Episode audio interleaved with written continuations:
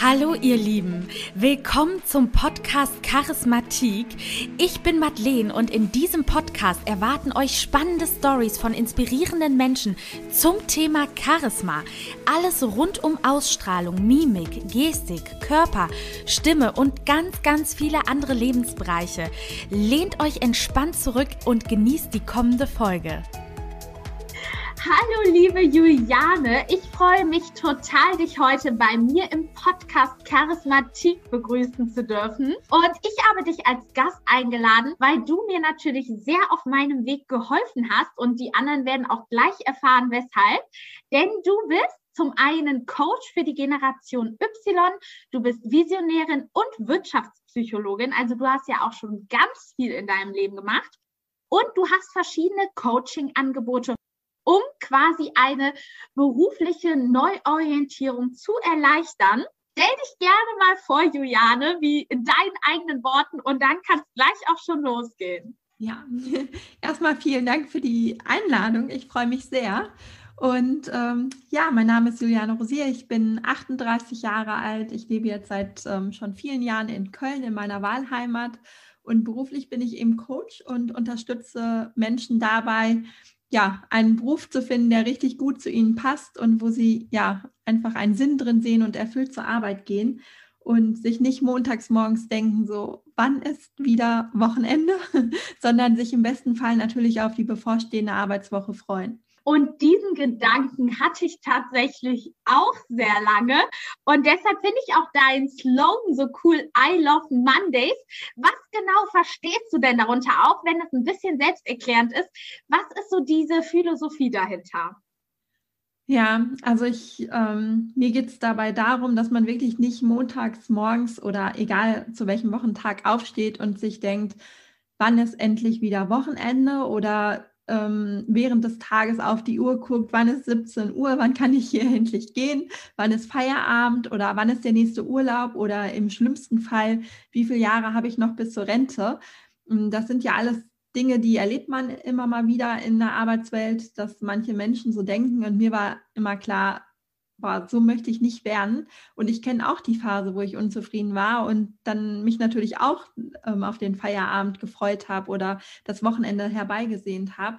Aber ich habe halt für mich gemerkt, das ist für mich, also das ist kein Leben und man, man verbringt ja so viel Zeit im Büro oder im Job. Ähm, ja, und wenn man die Zeit überspringen möchte, dann ist es eben also sehr viel Lebenszeit und ähm, genau, und ich finde, es ist halt viel, viel schöner, wenn man einen Beruf findet für sich, den man gerne ausübt, auch wenn es natürlich in jedem Beruf auch mal Tage gibt, die einem keinen Spaß machen. Aber das sollte eben nicht zum Dauerzustand werden. Und ja, mir ist es halt wichtig, dass man sich wirklich auf jeden Tag freut, unabhängig vom Wochentag. Und deswegen das Motto I Love Monday. Ja, richtig, richtig cool. Und jetzt fällt mir natürlich schon direkt spontan eine Frage ein, passend zu meinem Podcast. Was würdest du sagen, da du ja auch schon mal unglücklich in deinem Beruf warst, wie hat sich deine Ausstrahlung seither verbessert, seitdem du in deinem Job arbeitest, den du liebst? Ja, also es war ja tatsächlich so, als ich unzufrieden war, im Job, naja, man verliert seine Ausstrahlung ein Stück weit, ne? Also weil man ähm, nicht zufrieden ist und dieses innere Strahlen verliert. Und ich kann mich noch an die Zeit erinnern, ich bin dann auch abends nach Hause gekommen und habe meinem Freund immer die Ohren voll gejammert, wie blöd der Tag jetzt schon wieder war. Und, ist das ähm, dein jetziger Freund? Ja. Eigentlich müssten wir ihn befragen. Ja, genau, eigentlich müssten wir ihn fragen. Aber wir haben da letztens sogar noch drüber gesprochen und das ist ja tatsächlich, finde ich das okay, wenn jeder hat mal einen schlechten Tag und ähm, ja, will dann darüber sprechen am Abend. Und das ist auch völlig in Ordnung. Aber wenn das zum Dauerzustand wird, ne, das ist dann einfach, da verliert man seine Attraktivität auch, wenn man jeden Abend nach Hause kommt und nur am Jammern ist und irgendwie alles schlecht sieht und sich nur darauf fokussiert, dann ähm, ja, entweicht ja die Lebensfreude auch und so diese Positivität. Und deswegen finde ich, hat das schon auch einen sehr, sehr großen Einfluss auf das Charisma und auf die Ausstrahlung. Ja, und ich glaube vor allem, es ist auch immer die Sache, man kann ja auch jammern während der Phase, wo man sagt, okay, beispielsweise, es ist gerade so anstrengend, diese Neuorientierung durchzuführen. Ne? Da kommt man, kann man ja auch in den Jammermodus geraten. Aber wenn dann der Freund fragt, was ist denn los? Und man sagt, du pass auf, ich habe ja das und das als Ziel und irgendwie ist es gerade doch voll schwer und schwerer, als ich gedacht habe. Aber so, ich freue mich schon, wenn ich das geschafft habe, dann weiß er ja auch, okay, sie hat ein Ziel vor Augen und das ist wiederum ja mega attraktiv, wenn du Ziele vor Augen hast. Und das ist, glaube ich, das, was einem vorher oft in den Jobs fehlt, was einen dann auch unattraktiver erscheinen lässt, dass man gar keine Ziele definieren kann, weil man sich ja eh nicht wohlfühlt. Und wenn dann Leute fragen, ja, wohin willst du denn?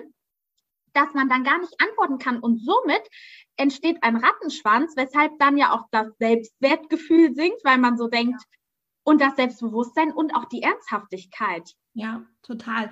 Und ich glaube, das, was du jetzt gerade angesprochen hast, bei der beruflichen Neuorientierung ist es ja auch so, man hat immer mal wieder andere Dinge, über die man vielleicht jammert oder ähm, bei denen man zweifelt oder wo man Herausforderungen hat. Aber bei mir war es ja damals so, es hat sich ja nie was geändert. Ich habe immer über das Gleiche gejammert. Und, Wie ähm, lange ging das? ging schon ein paar Monate. Also ich bin schon nicht der Typ, der das jahrelang aushält. Also ich bin schon jemand, der schnell Sachen verändert. Also wenn ich merke, es stimmt was nicht, dann bin ich diejenige, die die Ärmel hochkrempelt und was verändert. Aber damals war es halt so, ich war halt in so einer Zeit, wo ich gar nicht wusste, was ich jetzt genau verändern soll. Ne? Und das finde ich, das ist ja der schlimmste Zustand, wenn du eigentlich was verändern möchtest und du hast auch den Mut dazu, aber du weißt halt nicht, in welche Richtung soll es gehen und was mache ich jetzt? Und die Phase damals, die, die hielt schon so ein paar Monate an, würde ich sagen. Und ähm, ja, das ging dann bis dahin, dass mein Freund sagte, okay, ich kann eigentlich auch eine Schallplatte auflegen. Und der meinte das nicht böse, ne? Aber ähm, ja. Aber hattest du auch mal Angst, dass er Schluss macht? Nee, Nee, okay, gut. Nee, also es war auch jetzt nicht so, dass unsere Beziehung oder so darunter gelitten hat. Ne? Also so schlimm war es nicht. Aber es ist halt, wir hatten eine Fernbeziehung zu dem Zeitpunkt und wir haben halt immer telefoniert, wenn ich Feierabend hatte. Und ja, ich hatte einfach nichts Positives von meinem Arbeitstag zu erzählen. Ne? Sonst in meinem Leben schon. Aber ähm, wenn dann die Frage kam, du kannst dir das vorstellen, ich habe Feierabend gemacht, habe mich ins Auto gesetzt, bin nach Hause gefahren und habe ihn angerufen. Und dann kam, ja, wie war dein Tag? Und dann und dann sagt man, ich habe Excel-Listen-Tabellen ausgefüllt, gepflegt und eine PowerPoint-Präsentation gehalten und an ein paar Meetings teilgenommen. Und bei dir so?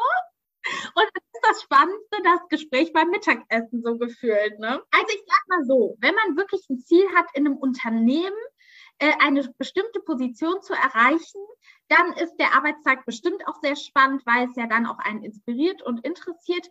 Aber wenn man halt sich nicht, sage ich mal, erfüllt fühlt, dann äh, denkt man auch, das ist nichts Redenswertes dabei. Und ich finde das auch ganz schlimm, wenn mich einer fragt, und wie war es? Und man denkt sich so, eigentlich langweilig und mehr hat man da nicht zu sagen. Und der Freund redet so von seinem Tag und man denkt so, boah, irgendwie hat er voll viele coole Sachen gemacht. Hat dein Freund immer positiv von seiner Arbeit gesprochen?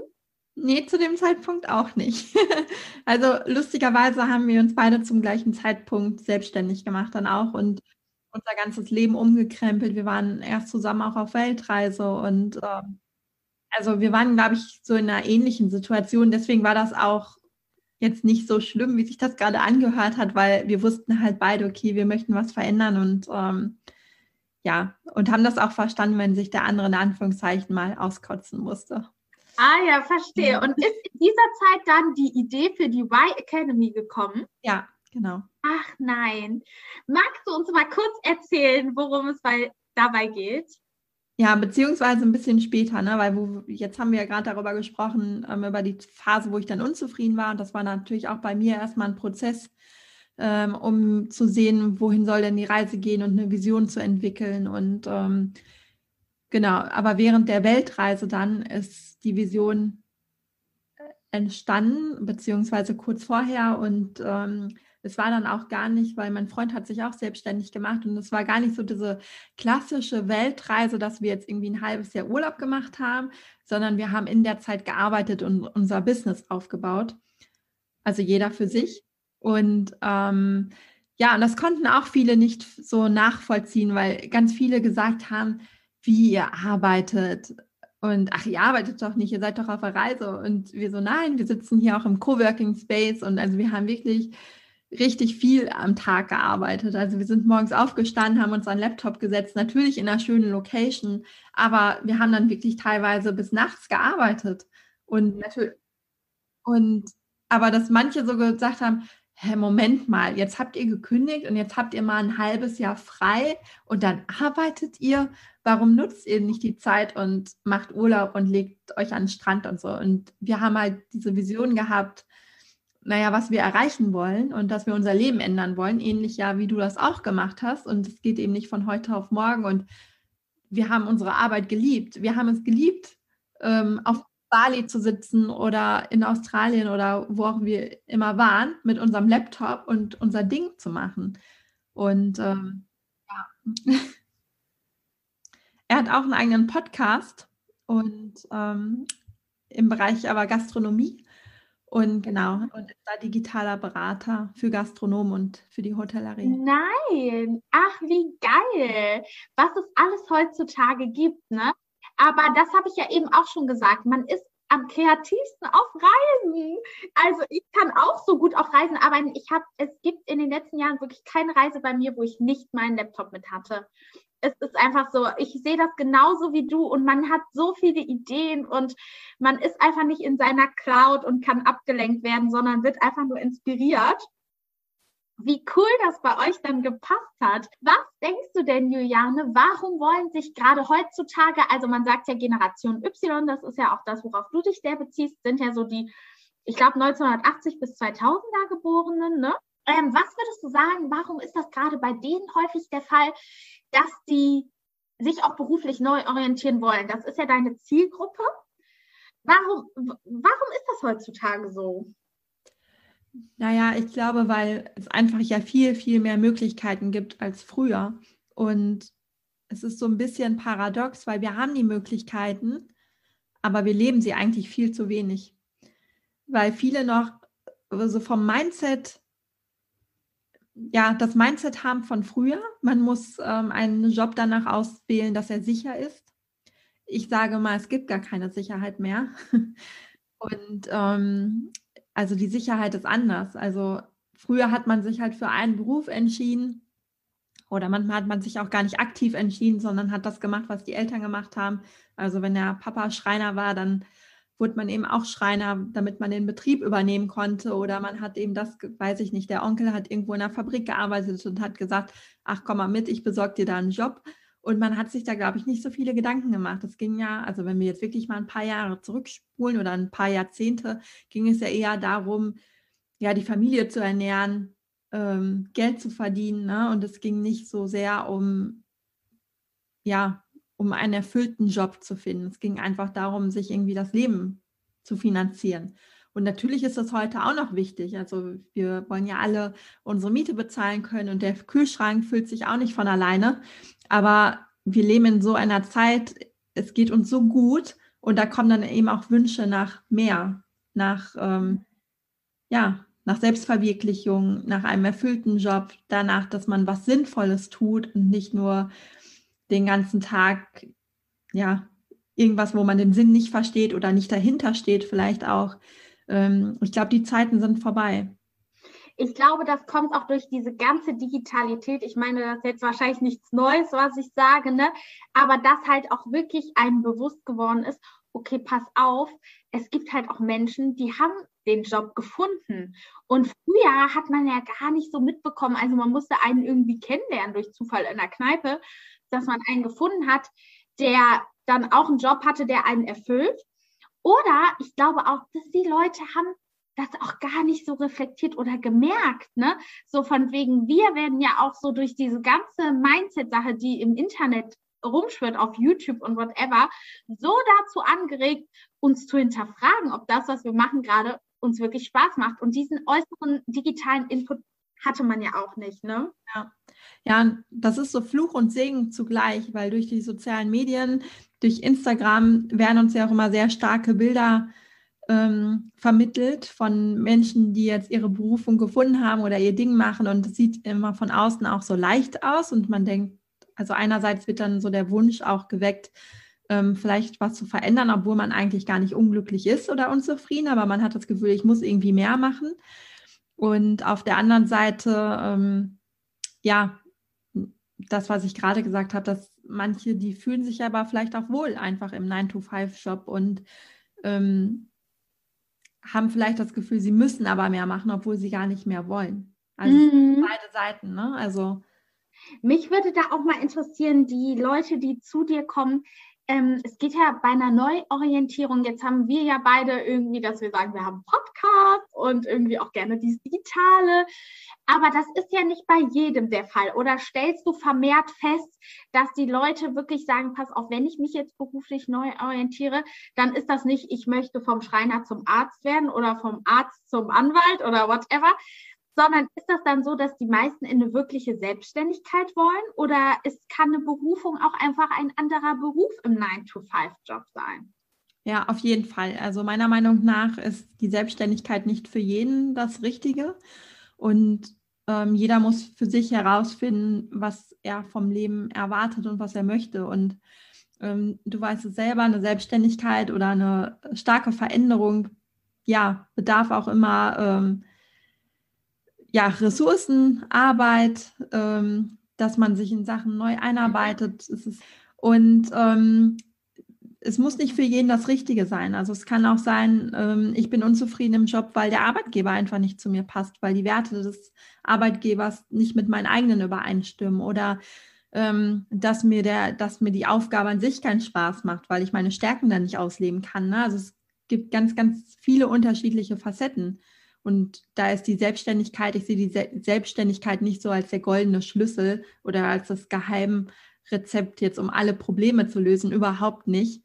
Ähm, da muss jeder seinen eigenen Weg finden. Aber es gibt halt einfach heute mehr Möglichkeiten und auch mehr Dinge dazwischen. Also man kann ja auch angestellt sein, vielleicht in Teilzeit und nebenberuflich gründen. Oder ähm, also da gibt es ja ganz, ganz viele Möglichkeiten heutzutage, ohne dass man jetzt direkt seinen Angestelltenjob kündigen muss. Also. Mhm, mhm. Und es gibt ja halt auch so super viele Weiterbildungen ähm, im digitalen Bereich, wo man sich irgendwelche Zertifikate oder Wissenswertes erlernen kann. Ne?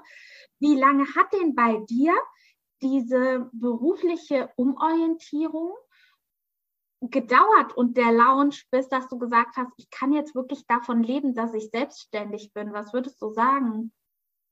Mm, ich habe ich habe das auch erst nebenberuflich gemacht. Also ich habe ähm, neben meinem Hauptjob die Coaching-Ausbildung gemacht und habe dann währenddessen dann ähm, schon an meiner Website gearbeitet und natürlich viel gecoacht und Erfahrung gesammelt und bin, habe dann meine Arbeitszeit reduziert und bin dann, glaube ich, erst von 40 Stunden auf 30 und dann auf 25 und auf 20. Auch das war dann nochmal so ein Prozess.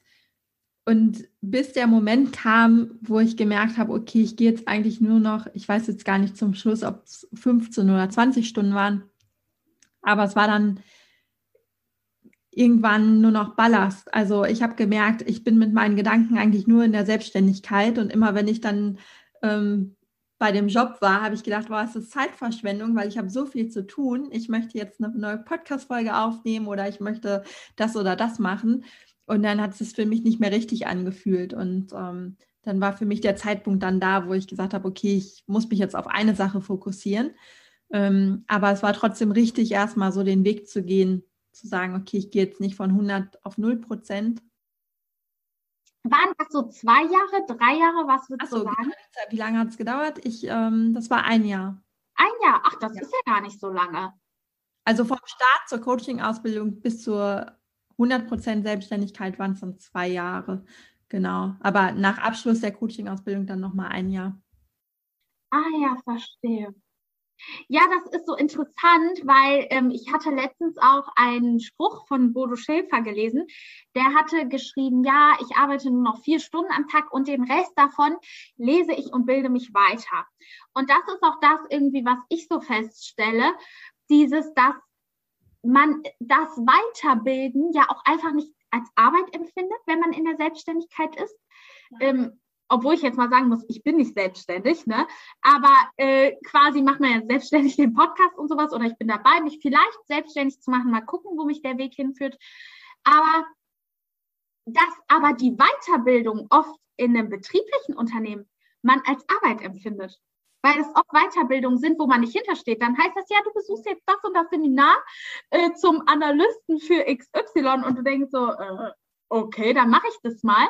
Dann machst du das fünf Tage und eigentlich sitzt du da so die Stunden ab wie in der Uni. Und das finde ich so krass. Und sobald man in dieser Selbstständigkeit ist, ist das so, dass man nach diesem Wissen so komplett suchtet und man denkt, ich will das jetzt lesen, weil ich will wissen, äh, was dahinter steckt. Und dann nimmt man das nicht mehr als Arbeit wahr. Ne? Ja, ja, total. Also ich bilde mich super gerne weiter. Und es war auch immer schon so. Und es war aber im Unternehmenskontext immer so, ja, man hatte eine beschränkte Auswahl, man hatte ein beschränktes Budget, man, ähm, das Thema musste natürlich zur eigenen Arbeit irgendwie passen und man konnte nicht das machen oder nicht, ja, nicht frei auswählen, was man wirklich machen möchte. Und das hat mich auch immer so ein bisschen eingeengt, weil ich immer dachte, oh, ich hätte gerne die und die Weiterbildung, aber da muss ich Urlaub nehmen. Ich reise aber auch gerne und dann musste ich mich immer entscheiden, will ich jetzt den Urlaub für die Weiterbildung einsetzen oder doch lieber, um zu reisen. Und ich wollte eigentlich beides machen. Und das genieße ich jetzt auch gerade in der Selbstständigkeit, dass ich ja mich so viel weiterbilde wie noch nie in meinem Leben. Ich habe aber auch so eine steile Lernkurve gehabt in den letzten Jahren ähm, wie nie davor, weil man sich in so viele Themen einarbeitet. Also du kennst es selber, dann startet man einen Podcast, man muss erstmal gucken, wie macht man das überhaupt, was brauche ich dafür, wie schneide ich das, wie kann ich das jetzt veröffentlichen, wie mache ich dafür Marketing und so kommen ja in, in der Selbstständigkeit tausend Themen auf einen zu, von denen man vorher überhaupt gar keine Ahnung hat und auch erstmal denkt, okay, kann ich das überhaupt lernen? Ja, man kann alles lernen und das ist ja auch irgendwie, also macht mir halt super viel Spaß und das genieße ich auch. Ja, das glaube ich total. Und ist das denn so, dass du sehr viel auch investierst in Weiterbildung ähm, von deinem Money her oder bist du da eher so, dass du sagst, es gibt auch richtig gute Angebote heutzutage. Wie ist das so bei dir? Weil ich habe zum Beispiel letztes Jahr das Gefühl gehabt, ich habe irgendwie noch mal so viel investiert, als hätte ich noch mal studiert und dachte mir so, yo, so, das kann nicht wenig. Davon hätte ich auch ein Masterstudium in weiß ich nicht wo bezahlen können. Ja, ja, das ist bei mir definitiv auch so. Also ich ähm, investiere schon viel Geld. Mm, und auf der anderen Seite gibt es aber auch, also wenn jetzt jemand denkt, das ist irgendwie voll abschreckend oder ich habe kein Geld, möchte trotzdem anfangen. Ne?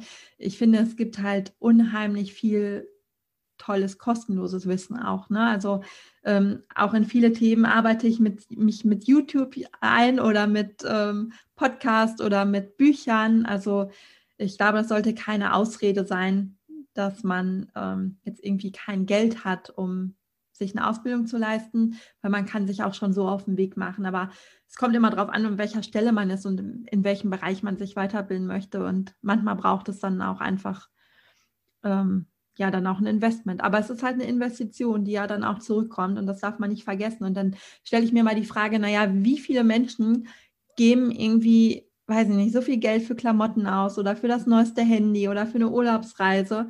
Und ähm, wenn sie dann Preise hören vom Seminar oder einer Weiterbildung, sagen sie, nee, dafür habe ich kein Geld. Und da muss man sich halt fragen, okay, wofür bin ich denn bereit, auch mein Geld auszugeben? Ne? das war bei mir tatsächlich auch so. Ich habe so viel Geld für Klamotten und whatever ausgegeben. Und ich wusste auch schon immer so, es hat mich nicht erfüllt, weil das sagt man ja natürlich auch. Natürlich erfüllt es einen nicht. Es macht schon was her und ich halt, also denke auch, das ist sehr wichtig, wirklich Klamotten zu tragen, in denen man sich wohlfühlt. Aber es ist wirklich so, dass wenn man halt das Geld in solche Weiterbildung investiert, dann ist man so gefühlt irgendwie einen Schritt weiter. Und das habe ich halt auch immer gemerkt, in so einem festen Job investiert man dann in die Klamotten und im Jahr später in die Klamotten und irgendwie ändert sich aber nichts. Und jetzt ist das so, man investiert in eine Weiterbildung und man hat so einen anderen Fokus darauf gelegt und plötzlich bin ich gar, ich bestelle gar nicht mehr so viel. Also das ist halt so, die Lust vergeht daran, auch wenn man irgendwie so von anderen Dingen eingenommen ist. Ja. Und ja Ja, man kompensiert das so, ne? Also ich kenne das auch. Ich war ähm, damals, ich war so viel shoppen.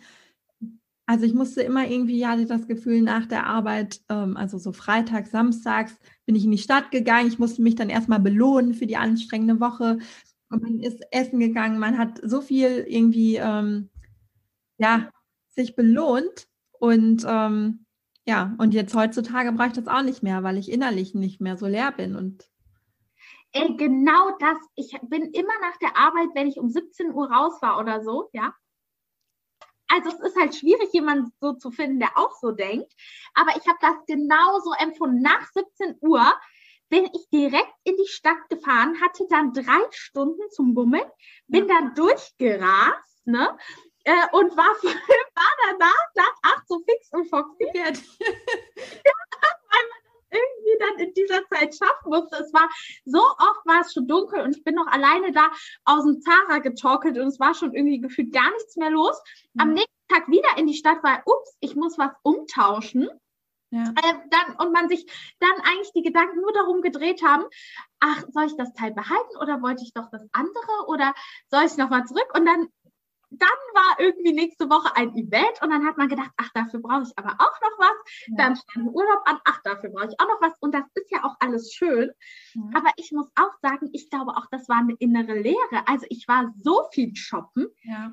Ich habe ich musste die ganzen Klamotten so aussortieren, weil ich so unnötigen Kram auch teilweise gekauft habe äh, so irgendwelche komischen Trenchcoats, die ich dann auch noch verwaschen habe oder sonst was, wo ich habe mich über so viele Klamotten im Nachhinein geärgert, die gekauft zu haben. Ja. Und ich hatte so viele Klamotten, die mit Preisschild noch im Schrank hingen und die ich gar nicht irgendwie angezogen habe. Boah, das ist so krass, oder? Weil man auch immer das Gefühl hatte, das hatte ich auch so in der Arbeitswelt, du musst irgendwie immer was Neues anhaben. Mhm. Ich hatte immer das Gefühl, ich muss was Neues anhaben, damit ich ernst genommen werde. Das klingt total doof, aber ich dachte so, wenn ich was Neues anhabe, dann äh, quatsche ich wieder mit anderen Leuten und dann fällt das dem einen auf und dem anderen, man kriegt Komplimente und so suchtet man sich da irgendwie so durch mhm. und der Kleiderschrank wird immer voller. Ja. Das ist doch krass, oder? Ja, Hattest du noch andere Dinge, womit du das so kompensiert hast? Ähm, ja, teilweise mit Essen, ähm, auch so mit Alkohol, dass man ähm, ja einfach denkt, so, na, jetzt irgendwie ein Glas Wein, ähm, einfach sich abends nett machen, was essen bestellen, ähm, Glas Wein trinken, was ja auch nicht im Grunde genommen jetzt auch in Ordnung ist, wenn man das mal macht oder weil man das macht, weil man es jetzt genießt. Aber ich glaube, das Gefühl damals war halt was anderes ein anderes. Ne? Also äh, genau wie mit dem Shoppen. Also natürlich gehe, gehe ich jetzt auch mal gerne einkaufen und kaufe mir was. Aber damals war es wirklich so ein Drang. Also so ein, ich musste dann samstags in die Stadt gehen. Also es war wirklich schon fast wie eine Sucht. Und dass ich dachte, wenn ich hier zu Hause sitze, habe ich mich leer gefühlt. Und ähm, ja, ich weiß genau, was du meinst. Und es ist so dieses, sich auf einem Weintreffen mit einer Freundin, um zusammen darüber zu quatschen, was im Grunde alles schief läuft. Ne? Und dann nach Hause zu gehen, am nächsten Tag bei der Arbeit einen Kater zu haben und sich durch, wieder durch den Tag zu quälen und dann froh zu sein, wenn man abends irgendwie dann wieder in die Sauna fahren kann oder so. Und äh, wenn dann am Wochenende der und der Geburtstag ist. Also ich hatte auch so das Gefühl, ich habe von Event zu Event gelebt, von Party zu Party und von Essen gehen zu Essen gehen. Aber ich habe die Tage gar nicht so ausgekostet. Und ich war so von wegen, ähm, ich muss zum Sport, um den Stress abzubauen. Ich muss zum Sport, um meine Figur schlank zu halten, um dann gut auszusehen.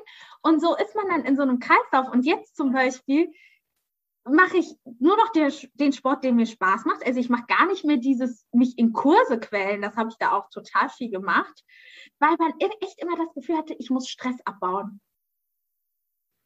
Und ich fühle mich gar nicht mehr so gestresst. Ja, und bei mir ist es dann auch, also ich habe ja eben erzählt, dass wir dann auf Weltreise waren und wir haben dafür natürlich auch Geld gespart und wir haben alles verkauft, was wir nicht brauchten. Also wir haben halt richtig ausgemistet und äh, ja, und auch auf der Weltreise ähm, waren wir dann mit dem Rucksack unterwegs und dann hat man irgendwie nur, weiß ich nicht, zwei Hosen und fünf T-Shirts dabei, sage ich mal. Und dir fehlt trotzdem nichts. Du bist so glücklich. Ähm, ja, und dann denkst du dir, okay, ich habe jetzt nur einen Rucksack mit irgendwie ein paar Klamotten dabei und mir fehlt überhaupt nichts. Und zu Hause habe ich irgendwie vier Meter Kleiderschrank. Und, ähm, und man denkt sich ja. trotzdem, ich weiß nicht, was ich anziehen soll. Ne? Ja. Aber das denke ich mir nach so Urlauben immer. So wie verrückt ist man eigentlich in Deutschland? Ja. Was man immer alles haben möchte, das denke ich nach jedem Urlaub. Weil man da immer so ein Kleidchen reicht, fertig. Ja. Ja. Okay, jetzt nochmal zurück zum Thema.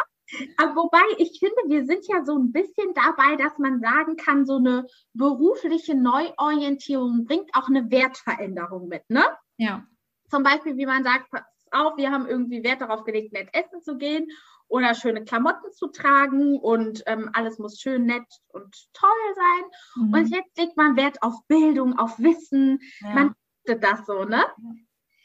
Wie findet man denn so seine Werte raus? Ja, gute Frage. Also es gibt einfach, also eine einfache Übung ist einfach, ähm, sich mal so eine Liste zu nehmen mit ganz vielen Werten und da mal durchzugehen, welche einen aus dem Bauch heraus ansprechen und das dann immer weiter runterbröseln. Also am Anfang bleiben da vielleicht noch 20 oder 15 stehen und dass man dann guckt, okay, wenn ich jetzt mich entscheiden müsste, Wert A oder B, welcher ist mir wichtiger und dass man das mal so runterbricht auf die, auf die ähm, ja, stärksten fünf oder drei Werte. Ich und, glaube, das haben wir auch gemacht, ne?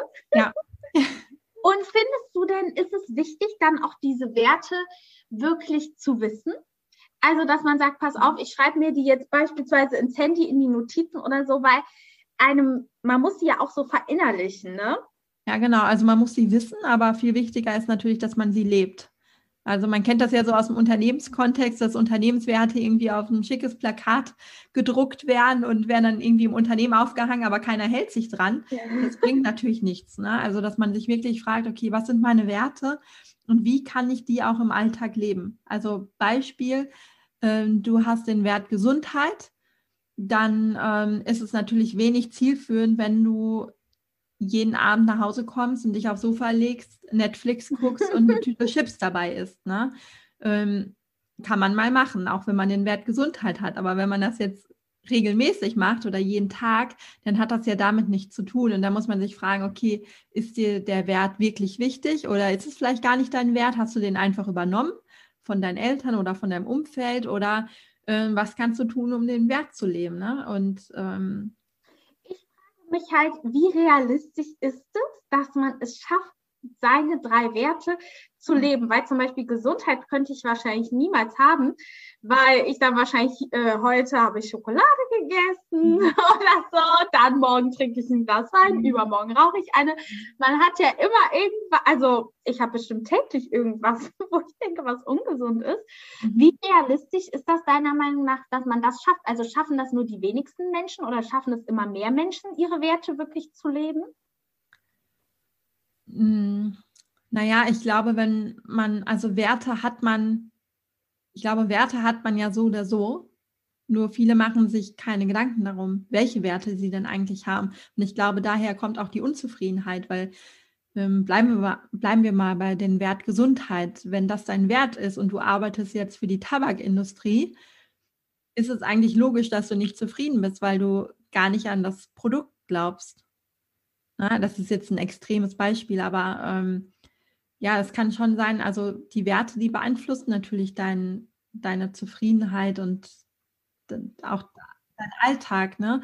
Und umso besser du deine Werte kennst und umso mehr du dir die bewusst machst, umso höher ist ja auch die Chance, dass du deine Zufriedenheit ähm, erhöhst. Ah, das heißt, hinter einer Werterkennung steckt Zufriedenheit oder nee, hinter Zufriedenheit steckt die Erkennung der eigenen Werte. Weil wenn man die eher lebt, die man auch wirklich leben möchte, ist das zufriedenheitssteigernd. Ja, zum Beispiel bei mir ist einer meiner größten Werte Freiheit und Unabhängigkeit. Und das war auch damals so das Problem in der Anstellung, weil ich immer mich so ein bisschen gefangen gefühlt gehabt habe. Ne? Also ich musste ja. halt, ich hatte schon flexible Arbeitszeiten, ich konnte auch mal Homeoffice machen und trotzdem gab es ja einen Rahmen. 30 Tage Urlaub, man musste sich immer abstimmen, man musste sich das genehmigen lassen. Man konnte nicht flexibel sagen, ah ja, jetzt mache ich mal irgendwie, fliege ich mal vier Tage weg oder ich ähm, nehme jetzt frei. Also es ging dann auch mal, aber man war natürlich schon mehr so in den, in den, in den Rahmenbedingungen, in dem Kontext gefangen. Und ähm, das passte halt nicht zu meinem Wert. Heute bin ich mega glücklich und dankbar, dass ich das Leben führen kann, dass ich selbstständig bin und ähm, natürlich auch da einen Kontext habe, dass ich ähm, Kundentermine habe oder so, ne? Aber ich kann es mir trotzdem viel freier gestalten. Ja, vorher ist das dann auch immer so, viele Dinge sind auch so mit Ängsten belegt. Man denkt, ah, wenn ich jetzt den Urlaubsantrag beantrage, hat schon eine andere Kollegin dann Urlaub, wer will noch an Pfingsten weg beispielsweise. Immer, man lebt immer in so einer Unsicherheit und Unsicherheit ist ja immer was, was einem so, so ein mulmiges Gefühl dann auch verschafft, so ein, aber nicht eine Unsicherheit hinsichtlich des Jobs, sondern eine Unsicherheit, ob man seine Wünsche erfüllt bekommt, ne? so, ob man irgendwie die Dinge durchgesetzt bekommt, weil so viele Einflüsse dann kommen und man das so wenig selber in der Hand hat. Ne? Und wo wir schon bei der Wertfindung sind, wie findet man denn seine Fähigkeiten raus? Weil ich höre immer wieder, ja, ich weiß irgendwie gar nicht, was meine Fähigkeiten wirklich sind. Und man kann ja in einer Sache auch nur wirklich gut und happy sein, wenn man auch ein bisschen weiß, was man gut kann. Wie würdest du sagen, findet das jemand raus, der irgendwie in so einer Phase ist von wegen, boah, ich weiß gar nicht, wohin ich will? Mhm. Ja, also das Problem ist ja, glaube ich, dass man oft seine eigenen Stärken gar nicht sieht. Ähm, also ganz oft höre ich auch, ja, ich kann gar nichts richtig gut. Das liegt aber daran, also es liegt nicht daran, dass man keine Stärken hat, sondern dass einem das, was man halt gut kann, das geht einem ja auch leicht von der Hand. Und dann haben wir immer so die, ähm, ja, so den Gedanken, ah, das kann ja nichts Besonderes sein, das kann doch jeder, das ist doch total leicht. Ist es aber nicht. Also wenn dir es jetzt leicht fällt zu sprechen, für jemand anderen ist es vielleicht total schwierig. Oder mir fällt es leicht zu schreiben und jemand anderes, der kriegt keine drei Sätze aufs Papier, ne? jetzt mal überspitzt gesagt. Und sich mal zu fragen, okay, was fällt mir wirklich leicht? Also was geht mir leicht von der Hand? Auch andere Fragen, also finde ich auch immer ein super ähm, Tipp, einfach mal das Umfeld zu fragen, welche Stärken habe ich, ne? Oder ähm, bei welchen Dingen würdest du mich um Rat fragen, ist auch so ein guter Indikator, bei was fragen dich andere immer wieder um Rat. Ähm, ja, oder auch ähm, zu gucken, was habe ich als Kind schon gerne gemacht? Worin war ich gut? Das sind gerade gute Sachen, die du genannt hast. Mega, weil ich glaube, das hilft wirklich so ein bisschen, weil man dann doch echt teilweise so ich glaube, sich selber auch anders einschätzt. Ne? Aber wenn man überlegt, was geht mir leicht von der Hand, dann ist das ja schon fast wie selbsterklärend und offensichtlich. Ja. Ne? Und was würdest du denn sagen, macht heutzutage ein Arbeitnehmer für ein Unternehmen charismatisch? Weil du bist ja oder hast ja auch sehr viele Erfahrungen aus dem HR-Bereich und bist ja auch ja. Wirtschaftspsychologin. Und heutzutage gibt es so viele Möglichkeiten und so viele Fähigkeiten, die man mitbringen kann. Was ist für Arbeitgeber besonders charismatisch mhm. an uns jungen Leuten? Ich glaube, das Wichtigste ist wirklich, dass man flexibel bleibt und flexibel auch in seinem Denken und auch flexibel mit Veränderungen umgeht und auch wirklich so eine Power mitbringt und so eine Motivation zu arbeiten und dass man, also so eine Aktivität auch, ne, dass man nicht passiv zur Arbeit geht und denkt, okay, ich setze jetzt mal meine acht Stunden ab und wenn 17 Uhr ist, dann lasse ich meinen Stift fallen und gehe nach Hause.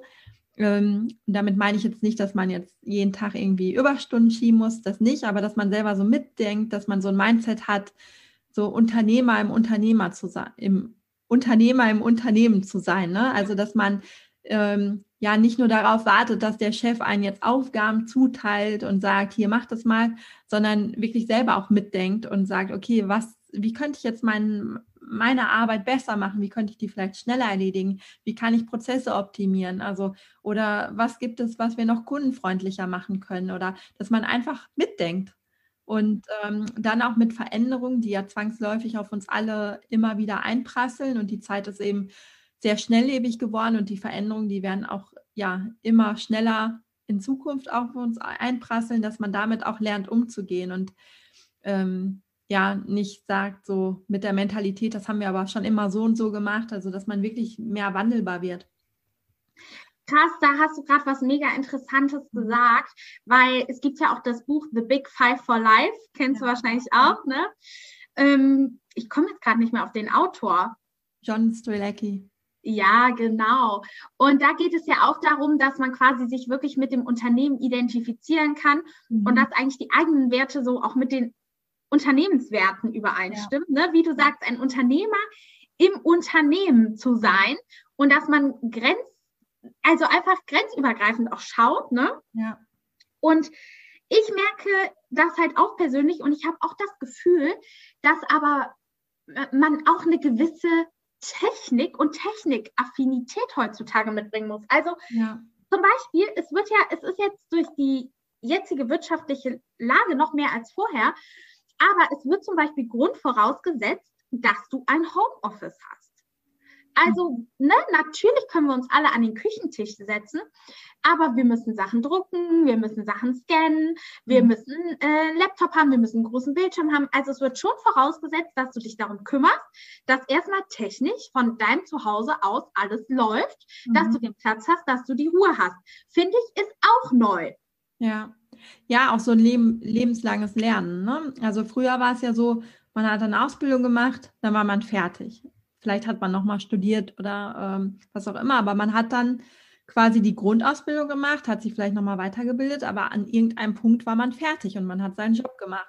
Nur heutzutage ist es ja alles so wandelbar. Wer weiß denn, ob es deinen Job noch in zehn Jahren überhaupt gibt? Und dann kommen wieder neue Jobs hinzu, die wir vor zehn Jahren gar nicht auf dem Schirm hatten. Und äh, das heißt, wir müssen wandelbarer werden und uns mehr verändern, zwangsläufig, weil die die Marktanforderungen sich auch immer verändern. Ja, und ich finde, da sind wir auch nochmal so bei diesem Thema Unternehmer im Unternehmen sein, dass man quasi, man muss sich wirklich so aufstellen, als wäre man selbstständig, obwohl man angestellt ist. Ne? Also so von den ganzen Utensilien auch her und von dem, was man können muss. Und zum Beispiel war es bei mir letztens auch so, ja, Madeleine, dann kannst du ja dein iPad mitbringen. Und das und das zeigen. Ich dachte mir so, ich habe gar kein iPad. Aber das war wie selbstverständlich, weil es ja heute so normal ist. Ne? Ich meine, ich habe meinen Laptop, darauf kann ich was zeigen. Aber da dachte ich mir so, wie krass das ist. Und ähm, aber man sagt, also ich habe dazu auch gar nichts gesagt, weil ich mir dachte, ich möchte mir eigentlich sowieso ein iPad holen und finde das total super. Aber wo ich mir dachte, genau das ist halt. Natürlich sind auch viele Unternehmen bereit, dir die Technik zur Verfügung zu stellen. Mhm. Aber gerade wenn du in manchen Unternehmen anfängst oder auch zu Bewerbungsgesprächen kommst, wird ja auch so viel verlangt, dass du dich mit allem auskennst, ne? Also ich finde, es wird auch verlangt, dass du irgendwie eine Website hast oder einen YouTube-Kanal, einen TikTok-Kanal. Also ich habe das Gefühl, was ich alles in Bewerbungen gelesen habe, was man da angeben könnte, dachte ich mir so, Wahnsinn. Es muss ja mhm. alles immer up-to-date sein, ist mein Gefühl. Ja, also ich glaube, das kommt da nochmal auf die Branche an, weil es gibt dann nochmal ganz andere Branchen, da ist es noch, äh, wo man das Gefühl hat, okay, da ticken die Uhren dann doch ein bisschen langsamer. Aber ja, aber natürlich ist es halt wichtig, ähm, up-to-date zu sein und vor allem auch für die eigene Attraktivität auf dem Arbeitsmarkt, ne, dass man sich nicht länger auf einen Arbeitgeber verlässt und denkt, okay, ich habe jetzt hier den unbefristeten Arbeitsvertrag und ich habe jetzt ausgesorgt und ich bin jetzt sicher. Nein, weil diese Sicherheit gibt es, glaube ich, gar nicht mehr. Und dass man selber sich so attraktiv aufstellt, dass man weiß, okay, selbst wenn mein, Unterne mein Arbeitgeber insolvent geht oder irgendwas ist, ähm, es eine Umstrukturierung gibt oder irgendein, also irgendwas dazu führt, dass ich meinen Job verliere, dass man aber so eine Sicherheit von innen heraus hat, dass man weiß, okay, ich bin so attraktiv aufgestellt für den Arbeitsmarkt, ich finde jederzeit wieder einen Job und ich werde mit Kusshand von, von den Wettbewerbern genommen. Das ist die Sicherheit, also die einzige Sicherheit, die es aus meinen Augen eigentlich in den nächsten Jahren geben wird mega Punkt, vor allem weil es natürlich in meinem Podcast um Charisma und Attraktivität ja. äh, geht. Und das finde ich so cool. Also würdest du sagen, heutzutage ist First Prio für den Arbeitsmarkt zu sagen, ich gucke, dass ich attraktiv, attraktiv aufgestellt bin, wie als wäre ich selbstständig und das auch bleibe. Ich bilde mich weiter. Gut, das sollte ja eigentlich selbstverständlich sein, aber ja, aber ist es nicht. Ne? Also es gibt noch so viele Menschen da draußen, die, die bilden sich weiter, wenn der Arbeitgeber sagt, okay, hier nimm doch mal da und da dran teil. Aber und die auch das nur machen, wenn das der Arbeitgeber ähm, sagt und finanziert und unterstützt. Aber ich glaube, das reicht halt einfach nicht mehr. Ne? Also, dass man auch aktiv mal zum Arbeitgeber geht und sagt, hier, ich möchte mich in dem und dem Bereich weiterbilden, das ist wichtig, ähm, unterstütze das. Und wenn aber Nein kommt, dann so überlegen, okay, wie kann es trotzdem irgendwie machbar machen für mich? Meinst du denn, ist für die Arbeitgeber, das würde mich erstmal interessieren, heutzutage noch wichtig, welche Zertifikate man vorweisen kann?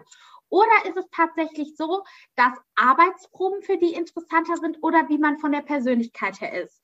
Weil beispielsweise habe ich letztes Jahr drei Sprecherkurse gemacht, mhm. habe einen davon abgeschlossen und zwei nicht, weil ich ein Praktikum dann wahrgenommen habe. So, und jetzt habe ich aber ja diese Stunden von diesem Sprecherkurs trotzdem belegt. Mhm. Ist es dann für die ähm, quasi dass sie sagen, okay, nee, ich möchte aber sehen, wie gut hat sie das gemacht? Oder rückt das so ein, bisschen ins Nebensächliche, sondern es ist nur wichtig, dass du zeigst, dass du was machst. Was würdest du sagen? Ich glaube, es wird immer nebensächlicher. Also ich will nicht ausschließen, dass es heute noch Personaler gibt, die darauf Wert legen. Aber ich glaube, guck mal, das Wissen, das ist ja auch so schnelllebig geworden. Und ähm, es gibt ja gar nicht für alles ein Zertifikat. Also wenn jetzt gerade was Neues kommt, so ein Zertifikatslehrgang, der muss ja auch erstmal erstellt werden. Und weißt du, was ich meine? Dann, dann ist das schon wieder manchmal veraltet. Ne? Und im, im bestes Beispiel, du hast einen Podcast, ich habe einen Podcast, aber wir haben ja da kein Zertifikat drüber. Und trotzdem haben wir aber die Kenntnisse und die Fähigkeiten. Und ähm, ich glaube, es wäre auch nicht mehr wert, wenn wir ein Zertifikat einreichen könnten. Also es ist Quatsch, weil wir es einfach in der Praxis machen und ich glaube, das ist auch das Entscheidende zukünftig. Vielleicht ist halt auch so ein Mix wichtig, ne? So ein bisschen dieses, ich kann ein bisschen abschlussmäßig was vorweisen, ja. aber ich kann auch äh, einfache Arbeitsproben vorweisen, wo ich einfach drauf losgelegt habe, ohne ja. jetzt irgendwie zehn Wochen was belegt zu haben. Ja. Ähm, also würdest du sagen, Selbstmarketing ist quasi so wichtig wie nie, oder? Ja. Ja. Auch sich ein Netzwerk aufzubauen und so. Ne? Und wir sehen das auch bei LinkedIn. Ähm, auch da sind ja immer mehr Angestellte aktiv, die sich dann als Experte positionieren.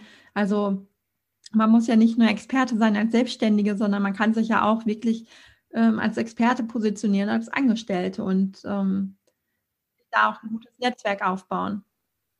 Und was würdest du sagen, wie viele Fähigkeiten im Lebenslauf sind zu viel oder zu wenig? Weil was mir zum Beispiel aufgefallen ist, ich habe letztes Jahr einen Bootsführerschein gemacht, ne? Und dann spiele ich Tennis, hatte Gesangsunterricht, dann habe ich die Moderationskurse gemacht. Also ich hatte irgendwie den Podcast, ich hatte irgendwie das Gefühl, zehn Hobbys zu haben. Mhm. Und dachte mir so, okay, das ist ja irgendwie auch nicht mehr authentisch, ne? Obwohl ich habe halt alles irgendwie so neu angefangen, weil ich auch so Bock hatte, weil aber ja auch nichts anderes war letztes Jahr, ne? Ja. muss man ja auch sagen. Aber ich frage mich halt wirklich, würdest du sagen, dass heutzutage mehr verlangt wird, dass du auch Hobbys und Fähigkeiten in deiner Freizeit kannst und erlernst als früher? Weißt du das schon so, mhm. so dass du attraktiver für den Arbeitgeber bist, wenn die dich fragen, okay, pass auf, was machst du denn eigentlich in deiner Freizeit? Und wenn du dann sagst, ja, ich äh, gehe spazieren oder gehe gern shoppen, dass sie dann so sagen, ja, okay, machen wir alle ja gerne, ne? Aber was machst du denn so mehrwertmäßig? Wird darauf Wert gelegt oder ist das noch so? Mm, gute Frage. Ich glaube, also hauptsächlich geht es ja um den Job und was jetzt jemand in der Freizeit macht. Also ich finde, also wenn ich mich mal zurückerinnere in, zu der Zeit, als ich noch Recruiter war, waren mir die Hobbys immer wichtig, um den Menschen so kennenzulernen. Ne? Also um wirklich so den gesamten Menschen kennenzulernen. Aber ich habe es nicht danach beurteilt. Also ich habe die Hobbys nicht beurteilt. Ich wollte einfach den Menschen kennenlernen und äh, wissen, wie tickt der, womit beschäftigt er sich. Aber ähm, das ging jetzt nicht in die Beurteilung rein. Okay, das heißt, um den Menschen kennenzulernen, sind Hobbys interessant, aber es hat jetzt keinen höheren Stellenwert. Ich meine, es sei denn, es hat irgendwie was mit dem Job zu tun. Ne? Also wenn man sich jetzt irgendwie, ich weiß gar nicht, fällt mir jetzt ein Beispiel ein, sich für irgendwas bewirbt und da muss man gut reden können, zum Beispiel, und man ist jetzt neben ehrenamtlich irgendwo und moderiert da immer, keine Ahnung, in irgendeinem Verein irgendwelche Sitzungen oder so, dann kann das ja auch wieder was Positives sein, ne? Also Aber, individuell, ne? Genau. Wie wichtig ist denn Ehrenamt, wo wir schon mal bei der Sache sind? Das sehe ich ja auch immer häufiger. Ja, ich glaube, ja, dass das natürlich immer gut kommt, weil man sieht, der Mensch setzt sich für eine gute Sache ein und ähm, liefert auch einen Mehrwert, auch in seiner Freizeit. Ich würde nicht sagen, dass es ein Muss ist, ähm, aber natürlich, also ich glaube, so dieses ganze Thema Nachhaltigkeit und ehrenamtliche ähm, Betätigung und so, das wird ja alles wichtiger, weil das Mindset sich auch dahin entwickelt, dass man wirklich was Sinnvolles tut und eben nicht in dieser Konsumgesellschaft einfach ja, mhm. ist, wo man einfach nur konsumiert und in der Ellbogengesellschaft ist, sondern wirklich guckt, dass man ja miteinander kooperiert und dass man ja sich gegenseitig hilft und unterstützt. Mhm. Ach, spannend. Ey, jetzt kommen mir gerade so viele Fragen in den Kopf, die ich eigentlich gar nicht stellen wollte. Aber noch eine Frage. Ja. Und zwar ist für Recruiter Instagram und sowas interessant? Oder also die sozialen Medien, was die Leute da machen, sind die da irgendwie, wollen die das sehen oder interessiert die das gar nicht? Ja, doch, auf jeden Fall. Also ähm, das war schon früher so. Ich meine, ich bin ja jetzt auch schon ein paar Jahre raus, muss man sagen, mhm. ähm, als, als aktiver Recruiter. Ähm, aber da hat man auch damals schon, hat man die Facebook-Profile sich mal angeguckt und mhm. so, ne? Was sind da für Bilder, was sind da für Message? Messages? Match, genau. ähm, Gerade einen kurzen Hänger gehabt. Ähm, also wenn da jetzt irgendwie nur Partybilder sind und äh, irgendwie, weiß ich nicht, irgendwie rassistische Sprüche oder keine Ahnung, dann kommt es natürlich nicht gut. Deswegen sollte man als Bewerber immer gucken, ne, was vermittel ich da in den sozialen Medien. Und ähm, das ist schon wichtig. Weil das ist ja auch gerade bei einer jobmäßigen Neuorientierung ne, wichtig. Zum Beispiel, sage ich mal, wenn du irgendwo im Job drin bist, tatsächlich habe ich auch nicht mehr geguckt auf mein Instagram. Jetzt bin ich auch schon so, dass ich sage, oh, ich will, dass das irgendwie ein bisschen professionell aussieht. Ne? Mhm. Ähm, ach, krass, also Wahnsinn. Ähm, wie wichtig ist es wirklich auch auf den sozialen Kanälen attraktiv zu wirken und vor allem vielleicht auch so tatsächlich einen roten Faden auch ein bisschen mitzubringen, dass wenn man seine Persönlichkeit zeigt, man die dann auch wirklich so ein bisschen gleichbleibend zeigt, oder? Ja. Was ist, wenn man sich beruflich neu orientieren möchte und man irgendwie ein bisschen enttäuscht darüber ist, dass es nicht so schnell geht, wie man es sich vorgestellt hat? Und dann quasi diese Stimmung ganz schnell mal in den Keller rutscht. Ja, ich glaube, dann ist es wirklich wichtig, dran zu bleiben und sich nochmal bewusst zu machen, dass es wirklich ein Prozess ist, der eben nicht von heute auf morgen abgeschlossen ist und auch Spaß am Prozess entwickelt. Also, dass es nicht nur darum geht, irgendwie anzukommen, sondern wirklich auch dabei schon Spaß hat und sich auch eine, ja, eine starke Vision ähm, entwickelt, die einen dann auch über schwere Zeiten mal hinweg hilft. Ne? Weil wenn ich weiß, wo ich hin möchte und wozu ich das alles mache und dieses Bild einfach, die Vision in mir so stark ist und so attraktiv, dann gibt es auch kein Zurück mehr. Ne? Äh, schwierig wird es, wenn, wenn, wenn das fehlt. Also Hattest du auch mal Niederschläge bei deinem Anfängen zur Selbstständigkeit, dass irgendwie keiner ein Coaching gebucht hat oder so und du so dachtest, äh, sorry Leute? oder war das, lief das eigentlich recht gut direkt an? Nee, auch das ist ja, gerade beim Coaching ist es auch immer so schwankend. Ähm, mhm was aber ganz normal ist. Also allein schon, also wenn jetzt alle im, im Sommerurlaub sind, ist natürlich die Nachfrage einfach geringer. Oder ähm, weiß ich nicht, Jahresanfang ist sie höher, weil dann alle sowieso irgendwie, das ist wie mit dem Fitnessstudio, wo dann alle irgendwie so motiviert ins neue Jahr starten. Oder letztes also, Jahr wahrscheinlich alle so, okay, ich mache was Neues. Ja, also deswegen, also es gibt immer natürliche Schwankungen und am Anfang wird man dann natürlich durch verunsichert und fragt sich, okay, klappt das hier alles so, wie ich mir das habe das hier alles so, wie ich mir das vorstelle. Oder ähm, ja, also ich glaube, das gehört dazu und da kann sich niemand von freisprechen, dass das alles irgendwie immer so reibungslos klappt. Also man kommt immer an den Punkt, wo man mal zurückgeworfen wird oder wo man zweifelt. Ja, weil ich stelle mir das total schwierig vor, so als Coach. Man mhm. muss ja direkt als Experte positionieren und auch durch Selbstbewusstsein als Experte wahrgenommen werden, ohne dass man auf Erfahrungswerte zurückgreifen kann. Weil so kann man ja immer davon sprechen, ach ja, und ich hatte schon mal und den Fall kenne ich ja und ich kann Ihnen sagen, das und das so und so läuft. Ja. Oder? Ist das nicht schwierig? Ja, aber ich glaube, deshalb ist es so wichtig, auch schon früh anzufangen und zu üben. Also ich habe ja schon während meiner Ausbildung die ganze Zeit schon gecoacht, dann kostenlos, ne, unentgeltlich und auch danach noch. Ich habe ähm, ganz, ganz viel gemacht, um einfach meine Kompetenz zu steigern und Erfahrung zu sammeln. Und dadurch bekommst du ja dann das Selbstbewusstsein auch. Also kann, könntest du raten, dass man sagt, pass auf, ich mache was unentgeltlich, um mein Selbstbewusstsein vorher dafür zu stärken, um dann als Experte auch wirklich wahrgenommen zu werden? Ja, also am Anfang definitiv. Also es darf natürlich nicht so ein elend langer Prozess werden, dass man sich dann irgendwann nicht traut, Geld zu nehmen. Ne? Aber gerade am Anfang ist es halt super wichtig, Erfahrung zu sammeln und zu üben. Und ja.